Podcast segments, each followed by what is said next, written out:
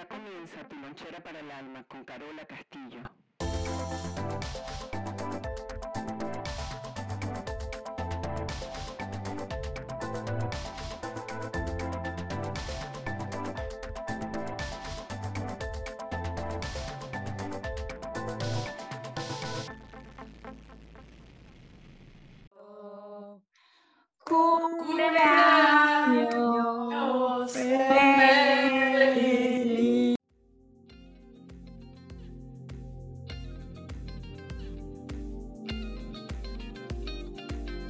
Estamos de aniversario. Mimi, Eva, Jessica y Lorena estamos muy contentas de celebrar nuestro primer año al aire. Un proyecto en comunidad que nos ha encantado y para celebrar hemos invitado a nuestra querida maga Carola Castillo, mujer medicina, antropólogo del alma, caminera de la tierra y hermana de la vida. Es directora de Ruiz y creadora de la herramienta Reconstructivas y del programa Coaching Transpersonal. Además, es autora, conferencista internacional y facilitadora. En este episodio, nuestra invitada se atreve a hablar sobre la feminidad del hombre y qué sucede cuando las mujeres nos convertimos en la mamá, hija o enemiga de nuestra pareja. Y quédense hasta el final porque hemos incorporado una nueva sección donde reaccionaremos a los comentarios de nuestra invitada. No se lo pierdan. Sean todos bienvenidos. Mujeres bellas, qué, bueno escucharlas, estar aquí en este espacio. Yo siento que desde que ustedes entraron, Lonchera para el Alma ha tenido un break, un receso. Y eso es lo más lindo de ceder las ideas y ceder los espacios cuando la gente viene y, y, supera lo que uno en algún momento creyó que era algo innovador. La felicito por este primer año maravilloso que han hecho y estoy muy, muy feliz de este legado hacia las mujeres. Gracias, Carola. Me, gustaría empezar preguntándote cuál, cuál crees que es el, el papel de la mujer en estos tiempos de evolución. Sabes que eh, eso trae un poco de, de, conflicto porque la gente, la gente quiere escuchar sobre el cambio climático, la gente quiere escuchar sobre los conflictos de el, los cyber eh, problemas que, que hoy en día se tienen, donde los hackers se meten en cuentas, etcétera, etcétera. Pero yo creo que la guerra más profunda que tenemos es la de la mujer con el hombre. Y esa va a ser difícil que se ponga sobre la mesa como algo normal, porque no es nada nuevo lo que está sucediendo. Pero si miramos alrededor, hay algo eh, que finalmente está funcionando, pero yo no diría desde el feminismo. Eh, yo creo que el hombre se ha hecho porque la mujer se hizo eh, mucho tiempo víctima porque no sabía cuál era su dirección. Y dentro del trabajo de esa antropología del alma que uno viene construyendo, uno se da cuenta que, que de las mujeres eh, del pasado eh, hemos hecho mujeres del presente. Y esas mujeres del presente no es que carguen con la victimización del pasado, sino que han logrado catapultarse, hacer un trampolín para seguir adelante. Ahora lo que viene es eh, ¿Cómo vamos a sostener esto sin caer en una lucha de géneros? Últimamente yo veo al hombre con más energía femenina, veo a un hombre más desvalido, asustado, acorralado. Y bueno, aprovechando que este podcast es un poco de estrógenos, eh, vamos a hablar a calzón quitado, ¿no?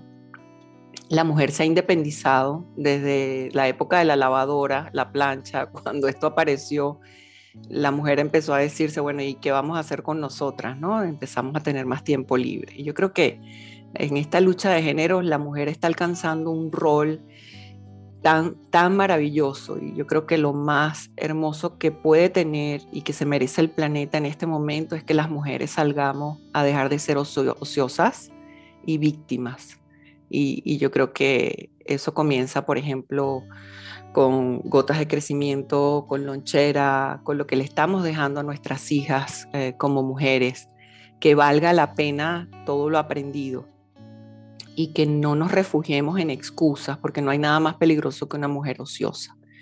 Entonces la tarea es eh, sostener, eh, como somos dadoras de vida, sabemos lo que implica sostener la vida, un proyecto, porque somos mujeres, ¿no? Y, yo creo que eso es lo que se merece el planeta en este momento. Bueno, Carola, gracias por, por, por, estas palabras. Y has hablado de que las mujeres debemos salir más al mundo, no estar ociosas. Y muchas veces lo que nos ocurre cuando salimos al mundo, eh, nos metemos en, en, lugares pues, que han sido tradicionalmente masculinos y creemos que debemos estar ahí convertirnos eh, en hombres casi diría, como usar las mismas herramientas que usan los hombres, comportarnos como ellos, porque si no pensamos que no podemos ser exitosas o que no nos puede ir bien en esos lugares y en ese proceso nos perdemos a nosotras mismas.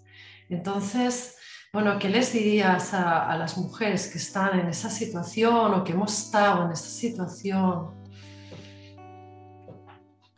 Hace poco estuve en una conversación con una, diría, una, chica evolucionada, pero resulta que es que nosotros desde nuestra percepción siempre vemos a la mujer desvalida cuando hemos tenido una vida desvalida. Pero cuando nos acercamos a las nuevas generaciones, estas son las generaciones que nos dejan la gran lección. Estaba yo con esta consultante de 27 años y me dice, yo tengo entradas para ir a un concierto y le dije a mi pareja que sí, que él tenía que pagar los boletos y el hotel y a mí me corresponde pagar la entrada al, concierto de los dos. Pero la fecha se está aproximando y yo le dije a él, si no reúnes eh, para los boletos y el avión, yo me voy sola, revendo tu entrada y adiós.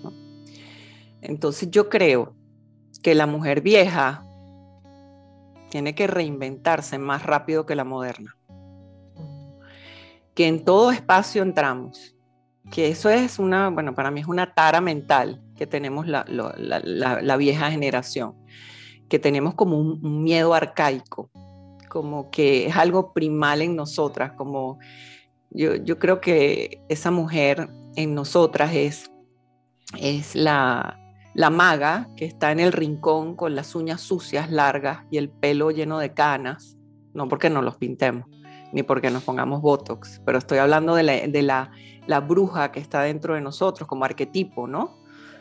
Que eh, la tenemos enjaulada y ella nos controla la vida porque tiene mucho miedo de ser ella y, y no en vano si vemos los arquetipos o ese inconsciente colectivo, imagínate pararte y hacer una, una obra de teatro terapéutica y contar tu historia donde vas a confesar que tu mamá abusó de ti psicológicamente, ¿no? Tú, esa bruja que está escondida en ese rincón, vestida de luto, yo la veo con medias negras, eh, con un moño, eh, canosa, con las uñas sucias, eh, yo la veo como que está tratando de darle con las uñas a la pared un mensaje que está ahí oculto. Y el trabajo de nosotras ahora, en este momento, es derribar esa pared para que esa mujer salga.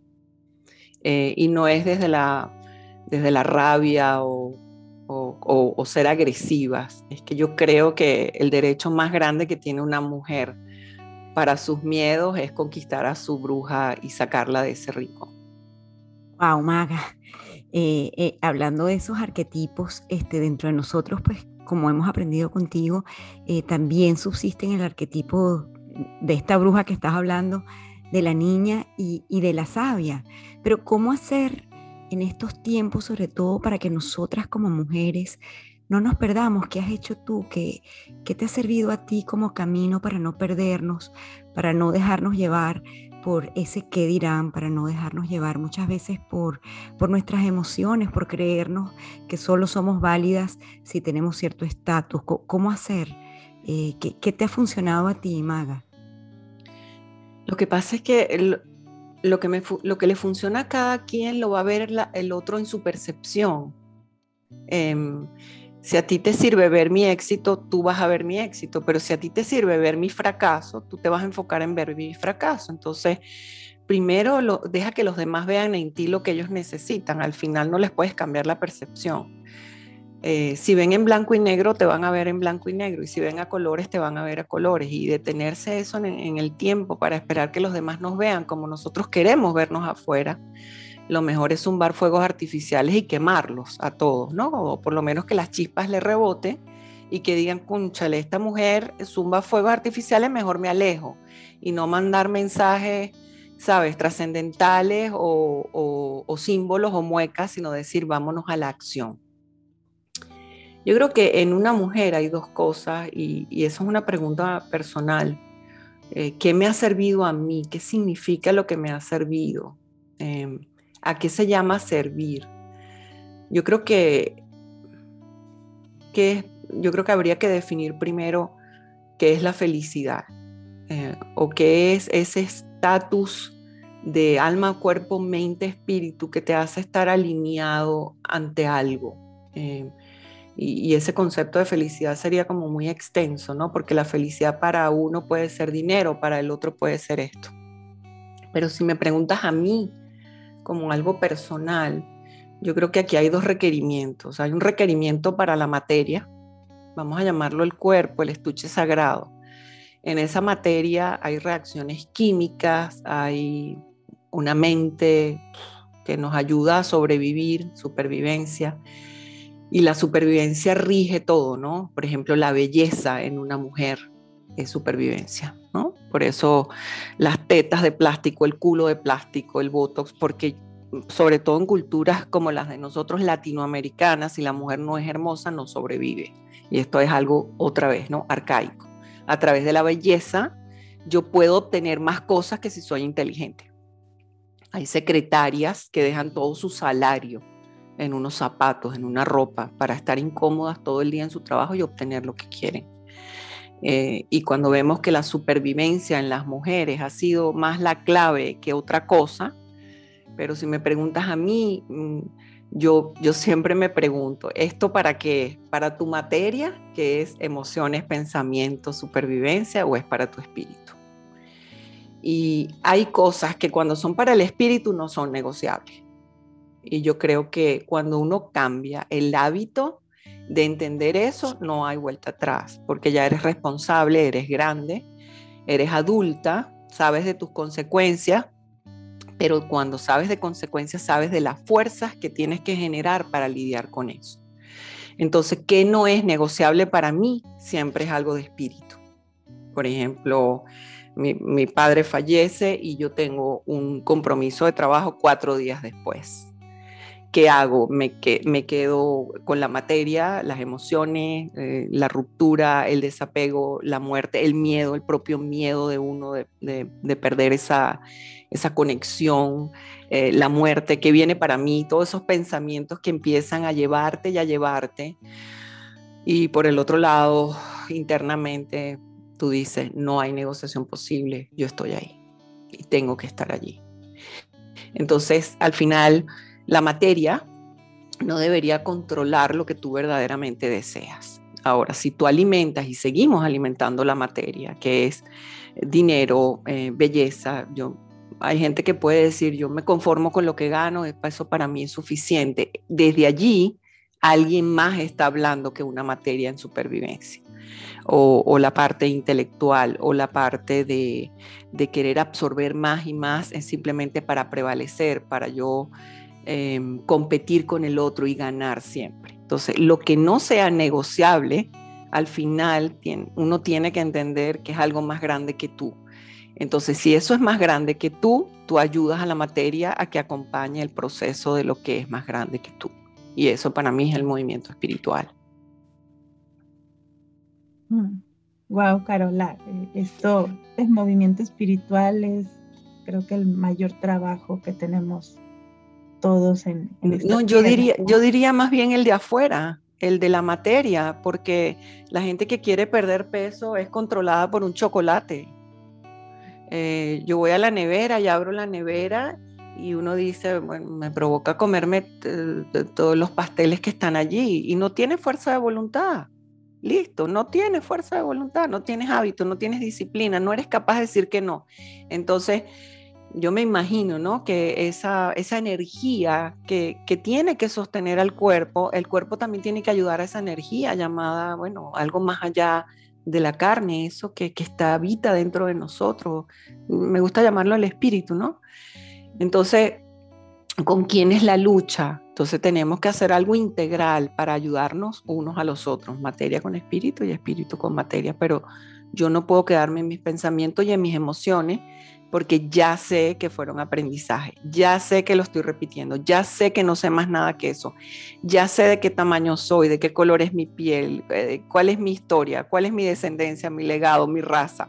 Si ya yo sé todo eso y lo abrazo, entonces nos agarramos porque ahora viene lo espiritual, ahora viene lo espiritual. Y viene entonces ahí pues el, verdadero trabajo, ¿no? Para poder crecer y, bueno, ah, yo me quedo con, eh, al inicio de la charla, lo que decías acerca de eh, hay hombres con más energía femenina. Eh, yo quisiera preguntarte, bueno, ¿cómo podrían aquellos hombres también que nos están escuchando trabajar con esto, porque es real, creo que, a todas nos ha pasado que de pronto decimos, bueno, en este ejemplo que ponías de, este hombre que no juntó el dinero para, o lo juntó, no sé, para ir al concierto y la decisión que toma esta mujer, cómo pues también em, comunicar a los hombres acerca de, esta energía femenina que, ahora se tiene más en ellos, ¿no? y la razón por la que se han inclinado más hacia esta situación. Yo creo que hay una generación que ya no puede hablar de un posible cambio de estos hombres, porque esa generación la hizo estas mujeres. Eh, ¿Qué hay en una, por ejemplo, en una relación de pareja o en... Eh, nosotras nos convertimos o en, o en las madres de ellos, o en las hijas de ellos, o en las enemigas de ellos. Ese es el rol de la mujer. Eh, la madre es la que, bueno, lo va a sostener, lo va a guiar, le va a allanar el camino, no, no lo va a dejar, bueno, eh, ve, amor mío, y encuéntrate que yo te espero aquí. Es, es la, la dinámica de esta madre que a los dos años de edad no soltó la mano de este hombre, sino que lo agarró por el, por el brazo y se lo quedó en su regazo. Ese es el hombre de esta energía. Cuando yo digo energía femenina, no estoy hablando de amanerado ni homosexualidad, estoy hablando de, una fuerza que, ya no tiene un guerrero como en la época de las cavernas. Ya vengo, mi amor, él iba, mataba tres ciervos y regresaba lleno de sangre y a la mujer eso le daba placer, eh, éxtasis. ¿Por qué? Porque a nosotras nos gusta esa fuerza. Eh, la mujer no es monógama, la mujer se queda con lo que tiene poder, por eso yo necesito belleza y destacarme para que ese hombre que tiene poder me compre. Eh, si no, siempre tengo que aspirar a menos que eso. Entonces, eh, la mujer hace este rol de mamá y bueno, seguimos con la energía castrada en este hombre, ¿no? Y él se apapacha y él se queda allí. Entonces muda simplemente de una mamá a la otra. También nos podemos convertir en sus hijas, donde este Señor es el que nos guía la vida y de repente lo que tiene que luchar es con la rebelde en nosotras. Es una mujer insatisfecha que no ha cumplido su sueño y nos quedamos en la pareja pataleando y él simplemente está allí pasándonos la mano por encima, sosteniéndonos como si fuera una mamá, ¿no? Y de nuevo volvemos a la energía femenina. Y mi rol preferido es el de la enemiga. Porque cuando el hombre consigue rivalidad en la mujer, eh, ¿qué sucede con su energía? En vez de él salir adelante y empujar sin competir, sino apoyarla a ella porque ella se encontró en algo importante, él cede todo su espacio para competir con la mujer. Y ahí se pierde. Entonces yo creo que la crianza de la nueva generación viene de, nosotras, de estas madres de esta generación. Pero la nueva generación no, no va a ser así, va a ser totalmente diferente. Y ya los chiquitos tienen relaciones sexuales con el iPad, con la computadora. Eh, ya a los 6, 7 años ya saben 14 veces más de lo que debería soportar un cerebro en información. Por lo tanto, el núcleo de la familia no es la misma madre. Eh, por ejemplo, aquí en Estados Unidos, los niños pueden demandar a los padres por abuso y los llevan a, corte cuando los están abusando o si uno ve que un papá está abusando o pegándole a un niño, uno puede y lo va a denunciar, ¿no? Entonces imagínate mm, de lo que estamos hablando. Entonces, eh, yo creo que mm, como en la ley de la termodinámica, la energía ni se corta ni se destruye, solo se transforma. Y lo único que podemos aspirar es transformación, pero transformación para lo que ha construido esta nueva mujer con este hombre. Pero nuestra generación le ha tocado ver a un hombre eh, desvalido por la crianza que ha tenido, ¿no? Con, con una madre, sobre todo una madre, que busca, que, busca la pareja uno del otro, lo que le faltó de la madre de cada uno. Y esa es la relación cuando decimos que somos, estamos enamorados. Yo muerdo de mi hombre o de mi pareja, no importa que sea mujer, mujer, hombre, hombre. Yo muerdo de mi pareja todos sus vacíos y necesidades y me convierto en eso porque hay un trueque, porque el, el hombre o mi pareja hace lo propio por mí. Entonces somos dos mamás en juego. Y el día que alguien detiene eso, ya la relación no puede seguir adelante, ¿no? Porque alguno de los dos ha decidido crecer. El tema de pareja es ese gran espejo, esa única oportunidad en la vida que tenemos de crecimiento. Creo que en estas tres posturas de las mujeres, eh, la madre, la hija, la, la enemiga, bueno, con cuál coincidimos más, ¿no? O a lo mejor en las tres al mismo tiempo. Y, y para mí siempre ha sido, pues, sí, muy interesante ver, es, como dices, de estas generaciones anteriores, cuando lo estás diciendo yo, yo recuerdo a mi padre, ¿sabes? A mi padre en esa energía. Eh, ahorita que lo decías me, me llega al corazón y, y también poder reconocer lo que él también pudo hacer desde esa energía, ¿no? Desde eso que, desde esta enseñanza que tuvo también como, como hijo. Yo creo que la transición más difícil que tenemos nosotras por, por el, la conciencia que hemos hecho desde tantas cosas es que estamos en el medio del vórtice. Podemos ver aquello que pasó y esto que se está transformando, porque no estamos como nuestros padres y no estamos como nuestros hijos. Entonces, estar en el medio requiere de más trabajo que estar en un solo lado. Entonces, porque si habláramos con nuestros padres en este momento nos dirían, bueno, cállate la boca, yo hice lo que me dio la gana con tu mamá. Mi, papá, por ejemplo, trató de domesticar a mi mamá y mi mamá venía de esa familia y mi mamá no pudo cumplir su sueño. Eh, pero eso fueron ellos, eh, eso fueron ellos. Y, mis, hijos eh, tienen tres cuentas bancarias, una, una de, de el varón una de la esposa y una en común para los gastos de la pareja. Eh, si, si, uno escucha esos modelos y uno está en el medio, ¿qué haces? ¿Qué dices? Entonces, la transición de nosotros es mirar atrás, transformar y, y, apoyar lo que ellos están tratando de hacer para sobrevivir. Pero es que ya no podemos repetir ningún modelo, ya ningún modelo sirve. O sea, esto va tan rápido y, estamos en un momento tan, tan ecléctico, tan, tan violento, que no te da tiempo de decir, eh, ¿será que repetimos? Entonces todo es evolución y la evolución no son cambios, la evolución es nuevas, nuevos modelos, nuevos modelos y todos los días cuando vemos cómo nos exige nada más la tecnología, que uno dice, Dios mío, ¿cuándo va a parar esto? No va a parar, no va a parar. Entonces es mejor que te metas o que pierdas tu fuerza y te quedes. Pero la tarea de nosotros, sobre todo en estos podcasts, porque nuestra comunidad tiene que ver con los que estamos en el medio, que no entendemos qué fue lo que pasó, que nos dijeron que era lo mejor y ahora lo que viene nos parece demasiado eh, extraño, ¿no? Como muy, wow, como qué cantidad de cosas están haciendo estas generaciones. Entonces, ¿qué vamos a hacer? No podemos sentar un precedente ni, ni hacer una polaridad, sino decir, ah, ¿sabes qué? Yo soy agente de cambio. Un agente de cambio sabe de lo que pasó atrás, lo puede transformar en el presente, aprecia lo que viene más adelante, interactúa desde la experiencia para que los chiquitos aprendan más rápido de lo que puede ser un, un posible error, pero no los condenamos para que no sigan adelante, no los atrapamos con nosotros Y de eso sirve la experiencia, claro que sirve de algo.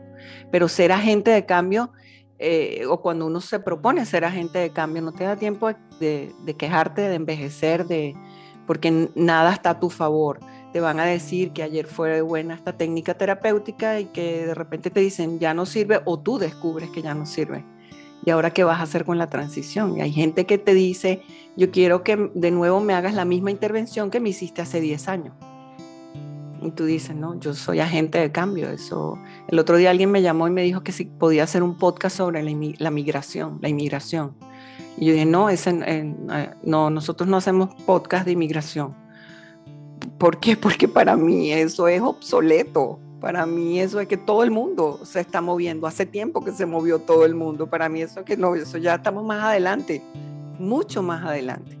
Entonces, definir el rol de, esa transición como agente de cambio hace que podamos mirar el pasado con bondad, con mucha bondad a los padres, a los abuelos, porque es que ellos hicieron lo que tenían que hacer, listo, no fue que lo hicieron ni mejor ni peor, listo, así era ese, ese momento y sostener con esa experiencia para llevar adelante, ¿no? Que prende el fuego artificial y zúmbalo hacia adelante. Pero ¿de dónde vas a sacar el fuego? De lo que aprendiste atrás. Lo que aprendimos fue hacer fogatas, eso nos viene desde el cerebro arcaico que tenemos. Prenda la fogata y la nueva generación no sabe cómo prender la fogata. Entonces los enseñamos, este es el fuego, ten cuidado, dispara el, el fuego artificial que los ilumine, en una metáfora, para que ellos puedan verse y decir, bueno, esta es la trascendencia, porque conciencia es lo que supuestamente queremos, ¿no? Y la conciencia es un camino, no es un resultado o una meta. Maga, eh, pero en eso que estás conversando ahora, que es súper interesante de cómo esta generación nueva, lo digo porque tengo dos hijos adolescentes, va muchísimo más rápido que nosotros, están muchísimo más conectados con lo que es la tecnología, quieren respuestas inmediatas, no tienen paciencia eh, y, además son mucho más, resuelven mucho más rápido que nosotros y se quedan mucho menos en el drama. Entonces, hay, de alguna forma, nosotros como generación anterior, eh, tenemos que, como decimos en, en Venezuela, o corres o te encaramas, porque si no te estás quedando atrás. Entonces, justo en estos días tenía una conversación con mi hijo adolescente porque tenía la posibilidad de hacer la confirmación y me dice, pero es que ¿por qué quieres que la haga? Si ya yo no creo en eso. Este, yo, bueno, porque quizás si te quieres casar por la iglesia católica, pues te lo van a pedir. Y me dice, pero es que, ¿quién te dijo que yo me quiero casar por la iglesia católica? Entonces, hay un gap que ahí yo misma me dije a mí, eh, lo que es el momento de practicar lo que tanto has predicado. Entonces le dije, por favor, este, decide lo que tengas que decidir y tú asumirás tus consecuencias. Pero lo veo, lo puedo ver por el camino que he eh, transcurrido, pero veo también la gente de mi generación que le cuesta mucho ceder y que quieren imponerle a los hijos un formato porque entienden que esa es la mejor vía. Entonces, es, hermoso pensar en que nosotros prendemos los fuegos artificiales y es hermoso ver que la próxima generación puede ver la luz, pero cómo hacer para que efectivamente entendamos de que el fuego como lo prendamos de una manera y que la otra generación puede ver esos fuegos artificiales a su manera y a su forma. Entonces, ¿cómo ser un poco más flexibles? Por eso decía que eh, en la naturaleza, por ejemplo, hay, formas que rellenar y nosotras no sabemos cuáles son esas formas. Cuando tú comienzas a vivir, simplemente hay, hay como una, un esquema, un croquis que se está llenando con lo que estamos haciendo, pero no sabemos qué es lo que necesita esa evolución. Eh, la naturaleza sabe qué especie necesita ya acabarse. ¿Por qué? Porque ya, listo, no da más. Claro, contribuye el calentamiento global, contribuye la contaminación, se acelera el proceso, pero la naturaleza es como más sabia, eh, podemos llamarlo, bueno, como siempre decimos, ¿no? La puerta a Dios, los padres, el camino a Dios, la pareja, la presencia de Dios, el trabajo y el susurro de Dios, la madre tierra. Entonces, cuando queremos ver las leyes universales, lo único que tenemos que hacer es asomarnos allá afuera, por la ventana, son leyes universales Eso no lo rompe nada ni nadie. Y cuando vemos que algo se extingue, la pregunta es, ¿qué pasó en esa comunidad? Que no pudieron prevalecer entre todos. Entre todos. Y yo creo que eso es algo que es un modelo que tiene que venir. Ya no es como habla el principio de Peter. Eh, principio de Peter dice, todos ascendemos a nuestro nivel de incompetencia. Y yo creo que eso así se comporta la naturaleza. O sea, va a llegar un momento que tú no puedes rellenar esa forma y le toca a la próxima generación. Ahora, ¿qué, ¿cuál es el modelaje que nosotros le dimos a nuestros hijos y nos hace creer que fue el mejor? Cuando se nos olvidó que ellos son seres autónomos y pensantes. Entonces yo creo que el, el, problema está en que nosotros como padres juramos que porque ellos no viven en drama, pero ¿quién aprendió de drama? Nosotros. Pero ellos no tienen por qué perder tiempo en el drama. Entonces, otra vez volvemos a la percepción. Todo lo que está en nosotros. Claro que modelan, claro que saben. Y, mi recomendación siempre es tratar a los niños como si fueran adultos tratar a los niños como si fueran adultos, porque por ejemplo, si una persona es extremadamente religiosa y cree que si no toma la comunión en la, religión católica em, y no hace los votos correctos, em, Dios lo va a castigar, nosotros le estamos ya, ¿verdad?, inyectando ese miedo. Pero imagínate tú, ese chiquito, posiblemente a los siete años, vio en el iPad, en el televisor, una película que fue trascendental y le cambió la vida. Entonces, la conversación cómo es cuando, un hijo, y, de nuevo, eh, decimos que nuestros hijos son adolescentes, la verdad es que todo niño que está en este momento vivo en la tierra ya no es adolescente, ya es un ser humano grande, peludo y pensante. ¿Por qué? Porque lo que antes le costaba a un adolescente, ya un niño lo tiene. Por lo tanto, el adolescente ya es un viejo, porque ya lo ha visto, ha visto el mundo, claro, a través de una pantalla plana lo que nunca nos imaginamos. Yo siempre pienso en Cristóbal Colón. Imagínate que Cristóbal Colón hubiese tenido un iPad o la tecnología que tenemos ahora, ¿verdad? Nunca hubiese emprendido el viaje. Nunca, nunca nos hubiésemos, si es que, bueno, si es que la historia es real o no es real, uno ya no, no cree en nada. Entonces, ¿qué está pasando con nosotros como padres o como madres que no nos sentamos con los hijos para tener una conversación, para saber qué está pasando allá adentro sin juzgarlos. Porque en el momento que yo le digo, te quieres casar, ya yo lo que le estoy es metiendo el virus de mí, de mi pensamiento, de mis creencias. Y resulta que él tiene un amigo en el colegio que llegó un día con un ojo morado con un golpe que el papá le pegó. Algo así, ¿no? Eh, no sabemos qué, cuál es su experiencia. Y el amigo le dijo, yo nunca me voy a casar. Entonces hay una dimensión dentro de los chiquitos que nosotros no vemos y no respetamos. Entonces, eh, eh, es algo tan que no nos criaron diciendo, ajá, ¿a qué te refieres con que no te vas a casar? Ajá. ¿A qué te refieres que no quieres hacer la confirmación? ¿A qué te refieres? Preguntar, preguntar, preguntar, preguntar y preguntar, porque de ahí se genera una conversación que él va a tener la oportunidad por primera vez de escucharse. No escucharlo a uno, escucharse a sí mismo. Y esa es la oportunidad que ellos no tienen. Entonces, el modelaje que nosotros le damos a nuestros hijos, cuando yo digo el fuego artificial lo prendemos, le vamos a dar luz a lo que ellos quieran hacer no a lo que nosotros les dijimos que quisieran hacer. Pero si los padres le damos luz, van a ver mejor lo que están haciendo. Y ya eso es suficiente. Entonces, es una generación que no quiere hijos, es una generación, eh, y de hecho, eh, la rata de, crecimiento en, en, muchos países es que ya España, China, es que la gente no quiere tener hijos y, están abriendo unos programas maravillosos para que la gente, por favor, pueda tener un hijo. ¿Por qué? Porque nos interesa que ustedes trabajen para nosotros poder tener una vejez en paz.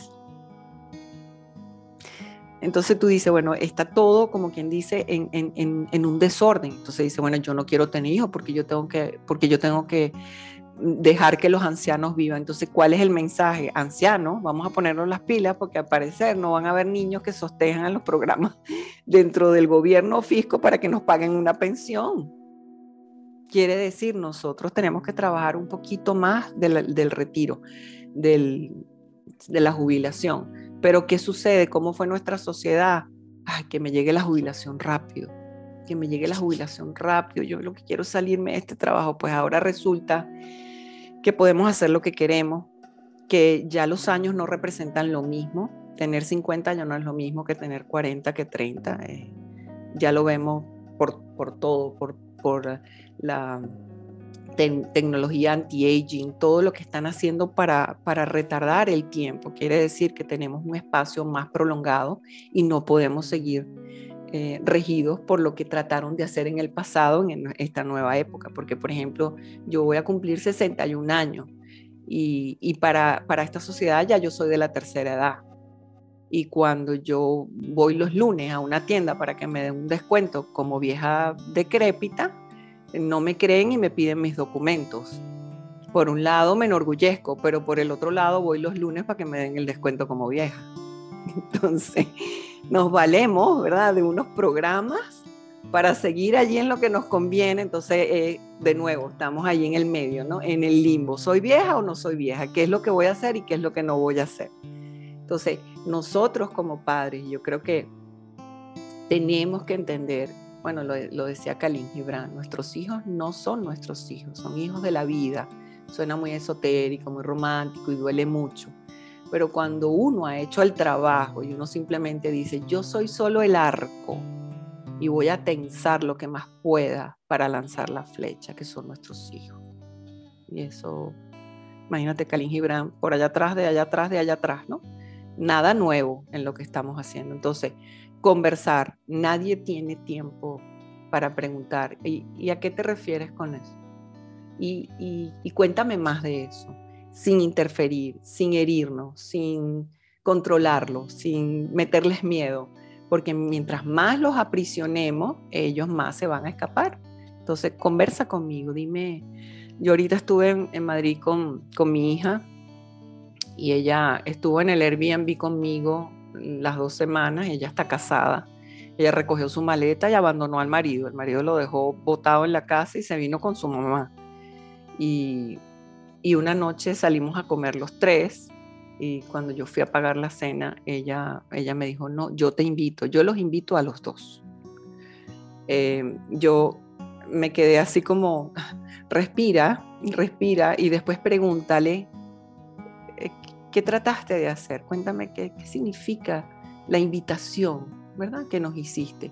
Y la respuesta de ella fue, no me parece justo que tú estés cargando con la cena de mi esposo y conmigo, por lo tanto yo me hago responsable.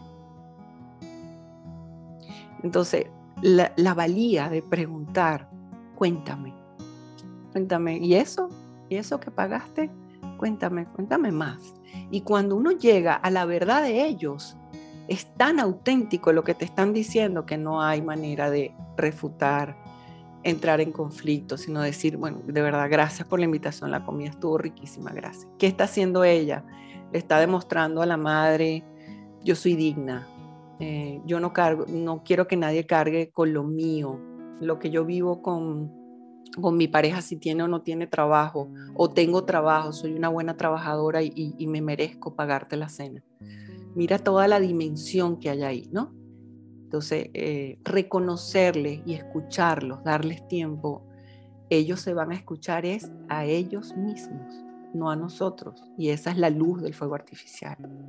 Carola, yo, yo estaba escuchando lo que hablabas y como que estaba proyectándolo desde la familia como a la sociedad, porque te oía hablar de respeto, te oí hablar de mirar al otro y de no asumir lo que no sabemos, porque siempre asumimos que sabemos lo que le pasa a los otros mm, en base a nuestros propios programas, a nuestras propias vivencias, en base a nuestra historia. Y en este momento en que tú decías que estamos en esta evolución, en esta transición, en, en esta en esta situación en que parece que todo se está cayendo y que ya nadie cree en nada y que, y que lo que está pasando es que en lugar de acercarnos unos a otros, cada vez nos polarizamos más. Parece que nos hacen falta unas cualidades que no son las que hemos venido desarrollando y tenemos que hacer un salto cuántico para aprenderlas. Entonces, ¿qué, crees que nos serviría para eso? ¿Qué podemos hacer para, para, saltar a este, a esta ola de la evolución en lugar de quedarnos en lo conocido y en, todo eso que, aprendimos. Yo creo que la única vía que nos queda es ser honestos con nosotros mismos. Eh, y si no lo hacemos, alguien viene y nos da el cachetón para que lo veamos. Eh, yo quiero ser millonaria, voy a hacer un proyecto, un plan para saltar un vaco. Listo. Esa es la honestidad más grande. Eh, porque yo sé que no, no aguanto trabajar tanto y yo sé que voy a tener que trabajar mucho durante 30 años para tener el dinero que quiero. Entonces no me engaño, ¿no? No me engaño más, porque hay, hay como, hay una facilidad tan grande de, de, de renuncia y, para mí es un hábito, lo que tenemos un hábito de renuncia y no se nos ocurre decir, bueno, si no es por aquí, me voy por aquí. Y si no es por aquí, me voy por aquí. Entonces los errores no empiezan a ser errores, sino que empiezan a ser ganancias, porque cuando llegamos al final de lo que queríamos, decimos eh, eh, y nos preguntan, ¿cómo, ¿cómo lo conseguiste? Si te cuento, no me lo creería, porque desde la percepción de afuera, eh, siempre la visión del niño es que todo se consigue muy fácil en ese realismo mágico, ¿no? Eh, si me pongo una capa, eh, una toalla en el cuello, voy a volar como Superman. Y, y, los niños siguen haciendo las, de lo que ellos necesitan de, de, nuestros adultos hasta que nosotros decimos, no, no, un momento, yo voy a tomar aquí las riendas de esta situación, yo no puedo seguir. Hay un post que, que voy a publicar dentro de poco y estoy enamorada porque cuando me pongo a pensar en cosas como esas. Yo creo que la espiritualidad descendió un peldaño. Que antes teníamos como que, como que drogarnos mucho, como que rezar mucho, como que, Dios mío, era como un camino, un via crucis para alcanzar esa chispa de, de, de éxtasis, de, de, de, no sé, de, esa chispa que se despierta en uno, que uno dice, wow, qué momento tan sagrado. La espiritualidad o esa energía descendió un peldaño y, y eso nos está apretando a que tengamos más vida y seamos más responsables. Porque en la medida que concretemos más en la tierra, sentimos más ese orgasmo espiritual. Como que el trabajo ya no está tan arriba, el trabajo ahora está abajo, como que se invirtió todo. Entonces, si yo logro lo que yo quiero y hago esos cambios y lo veo, lo materializo, yo soy la mujer más sagrada del mundo, yo soy la mujer más espiritual del mundo. El, post o lo que quiero o, todos estos pensamientos vienen en que el foco, eso es otra cosa. El hábito de la renuncia es carencia de foco. Proyectos a mediano, largo y, a largo plazo. Siempre va a haber algo en el camino pero no sé por qué no, no quiero nada en el camino. Y ese es el niño que quiere que el castillo de arena no venga la ola y no se lo lleve. Que mi castillito de arena esté construido ahí toda la vida, que se quede petrificado. Por eso el niño cuando va a la playa y ve que el castillo ya no existe, él jura que lo armado se va a quedar ahí toda la vida y eso nos lo traemos, ese pensamiento hasta aquí. Y ese nos afecta. Entonces no hemos madurado, no hemos crecido. La vida duele, pero tú decides qué dolor es el que vas a vivir. Claro que duele y se llama evolución en materia, en espíritu, en lo que tú quieras. El post dice, otra vez, estoy hablando como un loro, dos soñadores ponen en peligro el sueño. Eh, no sé si suena muy filosófico, muy, muy extraterrestre, muy etéreo, pero yo puedo tener mil sueños, yo voy y se los comunico al que tiene más sueños, pero ninguno de los dos concreta. Entonces, ¿de qué vale el sueño? ¿Cuánta gente, y, la gente se ríe, pero ustedes sabían que María Carey eh, de, denunció al, esposo por haberla hecho perder tiempo? y ganó la demanda. Entonces yo a mí se me mete en la cabeza que yo voy a empezar a demandar a toda la gente que me hace perder tiempo. ¿Por qué? Porque lo que hay allá afuera somos niños soñando con proyectos y nadie concreta.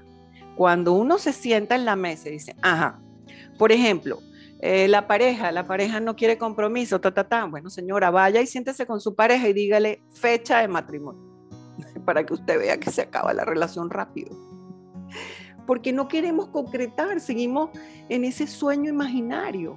Entonces, el cambio de hábito está en decir, si yo estoy acostumbrada a renunciar, es porque todavía no he encontrado la modalidad de buscar nuevas formas que requieren más trabajo. Porque yo quiero todo fácil, como el niño. Cuando al niño no le sale bien el, el Lego, ¿qué hace? O lo tira contra el piso o busca ayuda para que alguien se lo arme, ¿verdad? Bueno, pues ahí estamos los soñadores haciendo lo mismo. Si no me sale de un día para otro, lo estrello contra el piso o le digo al otro, encárgate tú. Entonces, el hábito de la renuncia y la falta de foco es lo trascendental en este momento porque espiritualidad sobra. La espiritualidad es que sobra. Si llegamos a concretar esos pequeños proyectos que son sueños de, de, nuestra maga interna que están en ese rincón. Es buscar las alianzas para decir, mira, este, tú sabes hacer esto, yo no lo sé, vamos a hacer esta alianza. Entonces tu sueño ejecuta el mío y el mío ejecuta el tuyo, pero vamos a darle. Y esa es la comunidad. Y eso es lo que viene. No va a ser un cambio planetario que todos nos vamos a estar en comunidad, pero si vienen las pequeñas comunas, las pequeñas comunas, porque hasta que no haya un cambio individual no puede haber un cambio en la masa. El cambio empieza por el individuo. Ahora, cuando yo cambio, yo me empiezo a agrupar con las personas que están haciendo el mismo cambio. No me estoy aislando de los demás, pero consigo más fuerza en lo que quiero para mí. ¿Cómo? Aportando y recibiendo. En la comunidad indígena, cuando hay una gotera en la churuata, en, en la casita indígena, Nadie se para a decir, mira, ¿quién va a reparar la gotera que sigue cayendo? Nadie dice eso.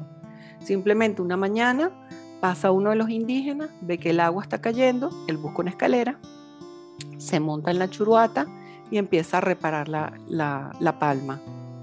Pasa el, el otro y no le pregunta qué está haciendo, simplemente le sostiene la escalera. Y pasa el otro y ve al que está sosteniendo la escalera y le dice a la esposa que le traiga un café al que está sosteniendo la escalera.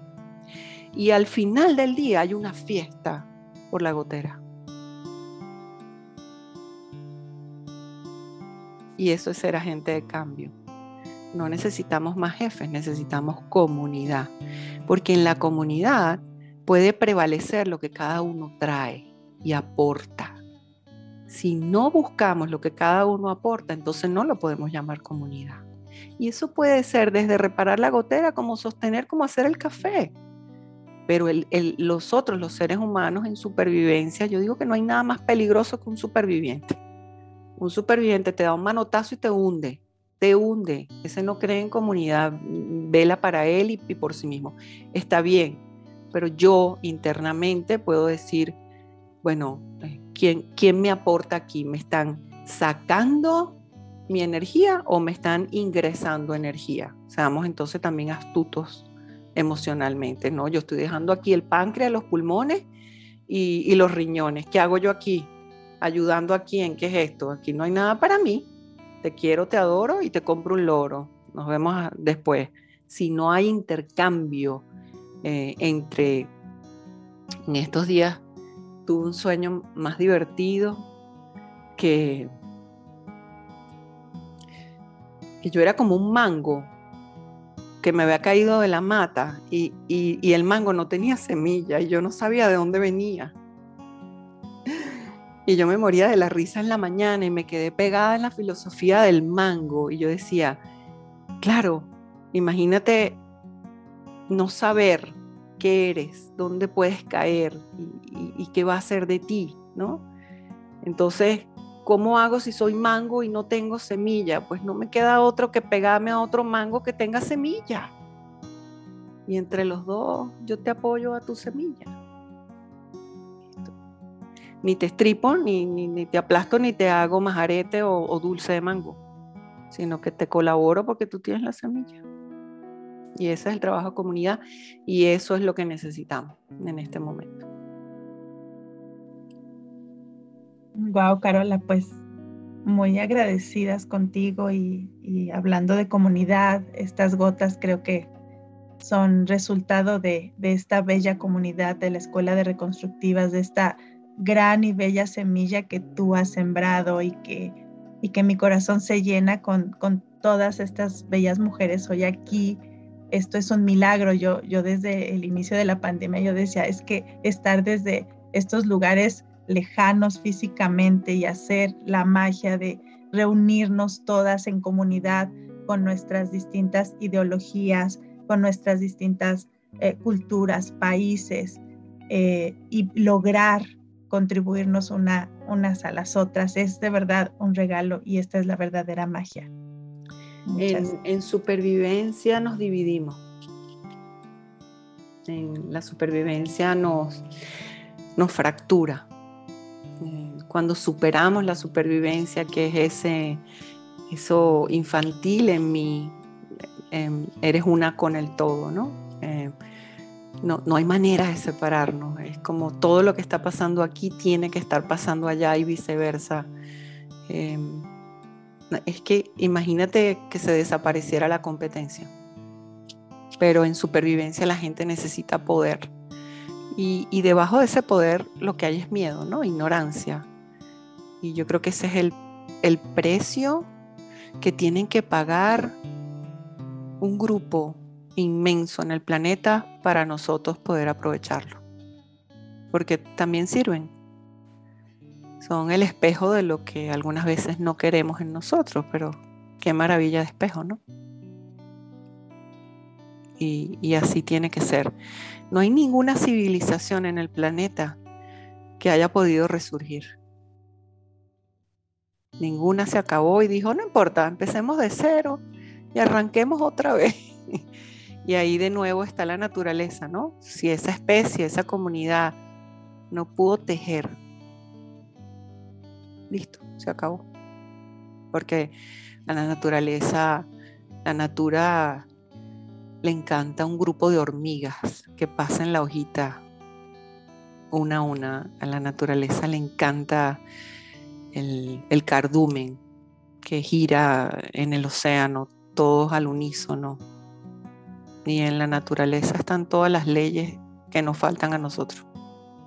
Bueno, pues muy agradecidos contigo, Carola, por, por esta bella experiencia el día de hoy, por esta celebración con nosotras aquí, con todos quienes nos escuchan, como dices tú, donde quiera que se encuentren. Y pues esta gota bella la hicimos todas con el corazón lleno de amor, de gratitud en comunidad eh, y para mí es un tesoro vernos a todas contentas, sonriendo y, bueno, pues gracias a todas, gracias a quienes nos escuchan, les invitamos a que nos escriban, a que nos sigan en las redes, a escuchar Lonchera para el Alma y, y bueno, a que sean muchos años más de estas gotas de crecimiento y de esta bella lonchera para el alma, Carola. Gracias a ti, a la bella comunidad de RIS, eh, a Eva Hernández desde España, a Mimi Matar desde República Dominicana, a Lorena Pulido desde Canadá y a ti, Carola, desde Miami. Un abrazo con el corazón y no sé si quieras agregar algo más. Claro que sí, esta fue tu lonchera para el alma y tuvimos hoy de invitadas a Lorena Pulido, a Mimi Matar, Jessica Luna y Eva Hernández. Y recuerda que la primera opción no sea sufrir. Se les quiere gente bella, un beso les presentamos nuestra nueva sección Momentos Wow, donde reaccionaremos a los comentarios de nuestra invitada especial, Carola Castillo. Que lo disfruten. Momentos. Wow. La puerta a Dios, los padres, el camino a Dios, la pareja, la presencia de Dios, el trabajo y el susurro de Dios, la madre tierra. Wow, esto sí me caló bien profundo lo que tenemos un hábito de renuncia. Entonces los errores no empiezan a ser errores, sino que empiezan a ser ganancias. Esto fue de verdad inspirador. Yo creo que la única vía que nos queda es ser honestos con nosotros mismos.